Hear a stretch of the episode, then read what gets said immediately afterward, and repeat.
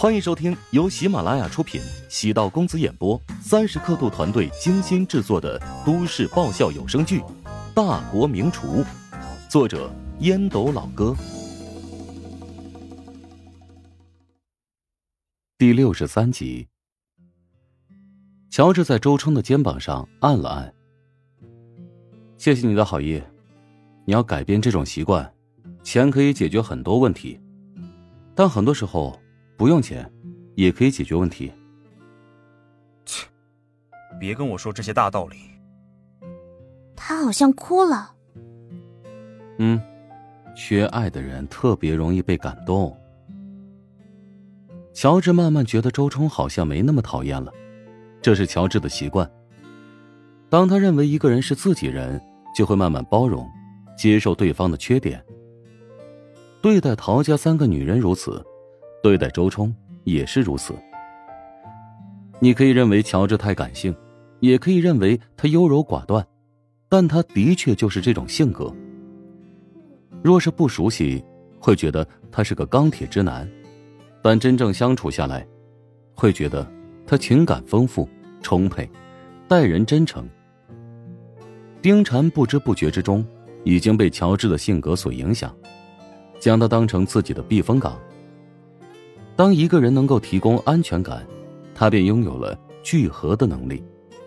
很多人会下意识的靠近他，将他视作顶梁柱和主心骨。网红食堂虽然还没有正式营业几日，但员工们都出现这种趋势，他们都特别信任乔治，认为他是个能力超强的老板。丁婵若有所思：“对不起，要不我辞职吧。”那样他们就不会纠缠食堂了。你以为离开食堂就能万事大吉吗？现在你姑父的胃口不小啊，索要三十万，你肯定拿不出这么多钱。他只有死死的咬住我不放，而且我也不是那种不讲义气的人。既然你是我的员工，我当然得保护你啊。丁婵觉得乔治很不理智，又有些如释重负。现在怎么办呢？今天电视台肯定会报道新闻的，食堂的生意会不会因此受到影响？哎，车到山前必有路，你也不要胡思乱想。哎，你能联系上你姑妈吗？如果你姑父没借钱给你爸妈，他肯定会知道啊。丁婵经过提醒，赶紧给姑妈打了电话，但是姑妈的电话打不通，她只能冲着乔治无奈摇头。乔治返回家中的时候，陶如雪的房间灯竟然亮着。他今天回来的时间比以往要早。路过房间的时候，乔治还是忍不住朝里面望了一眼。陶如雪穿着宽松的居家睡衣，碰巧站在不远处与他对视。世界上充满了许多诱惑，而陶如雪的美丽，对乔治而言，无疑是魔鬼级的，令人心脏抽搐。灵魂颤抖，以至于根本无法抗拒，只能向魔鬼出卖灵魂。乔治问：“有事儿？”“嗯，今天你出镜了。”“是啊，丢你脸了。啊，不对，咱们俩是隐婚呢，别人根本不知道我是你丈夫，所以你不用担心。”“我只是想善意的提醒你。”做任何事情都要脚踏实地，不要妄想一口吃成胖子。创业不是那么简单的事情，要注意方方面面。如果你小心一点，准备工作更周密一些，就不会被人骗了。欺骗？唐如雪认为自己买下食堂承包权是被丁禅骗了。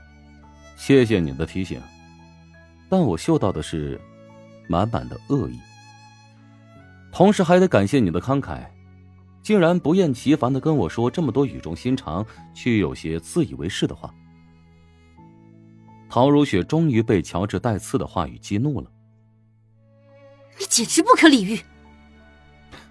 我们本来就处于两个频道，以后呢还是保持冷漠，互不干扰吧。乔治朝自己的房间走去，陶如雪重重的关上门。陶如雪很后悔刚才自己跟乔治说了那么多。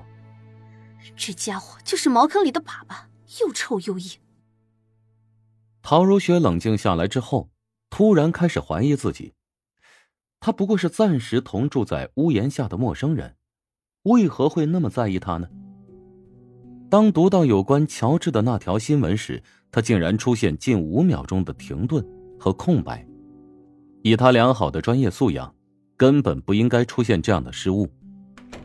乔治返回自己的房间，洗了个澡之后，坐在台灯下，回味着刚才陶如雪对自己所说的一切。他能够感受到。陶如雪对自己的态度在明显变化，但她不能够因为对方的关心而让自己变得感恩戴德。陶如雪是一个特别骄傲的女人，只有正面战场较量胜利，才能够彻底征服他。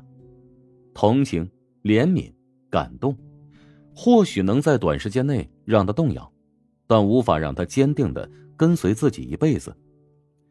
在外人的眼里，乔治是一个内敛、坚韧的人，但他特别骄傲，骨子里的骄傲，甚至超过了陶如雪。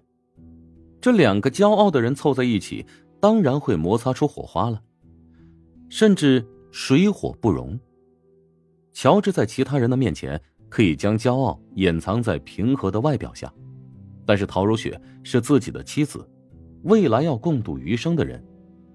乔治不想也不愿戴着虚伪的面具与他相处。他可以失败，但是绝对不接受同情。何况乔治并没有觉得自己是个失败的可怜虫。虽然已经是深秋，阳台外的草丛里还是有虫鸣。门被敲响，乔治过去打开门，陶如霜钻了进来，戴着黑框眼镜，穿着白衬衣和黑裙。与往常的青春时尚不一样，多了一抹知性与成熟。经过我的调查，果然如同你所猜测，韩冰安排私家侦探监视咱们，而且我还顺藤摸瓜找到一个惊人的线索。今天食堂的风波也跟那个私家侦探有关。我能信了你的鬼话？你还不是找了另外一家侦探社，查到了这些线索呗？嗯。不要计较这些细枝末节嘛！我找的这家侦探社正好跟韩冰雇佣的那家是死对头，现在咱们得好好筹划一下，看如何顺利解决问题。陶如霜话音刚落，乔治的手机响了起来，里面传来丁婵紧张的声音：“我有一个不好的预感，我怀疑我姑妈会不会出事了。从半个小时之前开始，我就一直在打姑妈的电话。”一开始是出现忙音，后来，后来直接关机了。你也别胡思乱想，或许你姑妈不方便接听你的电话呢。不可能，我姑妈虽然和我不常联系，但她绝对不会拒接我的电话的。那报案吧。我现在就报。乔治是一个厨师，他常年练刀，所以手劲儿比常人要大一点，但不会飞天遁地。也没有超级无敌的金手指，遇到这种失踪案件，还是乖乖的报警。相信警察比自己更加专业。事情结果证明，千万不要低估女人的第六感。乔治和陶如霜找到丁婵，与丁婵一起在警察的陪同下，强行进入了姑妈的住处。姑父郑长明不在家，姑妈被反锁在房间里，身上。被绳索捆绑，陷入昏迷，几乎奄奄一息。抵达医院，医生直接送入急诊室。抢救医生表示，如果迟到半个小时，病人恐怕就没救了。丁婵之前听父母说过，郑长明有家暴倾向，没想到他竟然会如此恶劣，不仅殴打姑妈，而且还限制她的自由。本集播讲完毕。感谢您的收听，如果喜欢本书，请订阅并关注主播。喜马拉雅铁三角将为你带来更多精彩内容。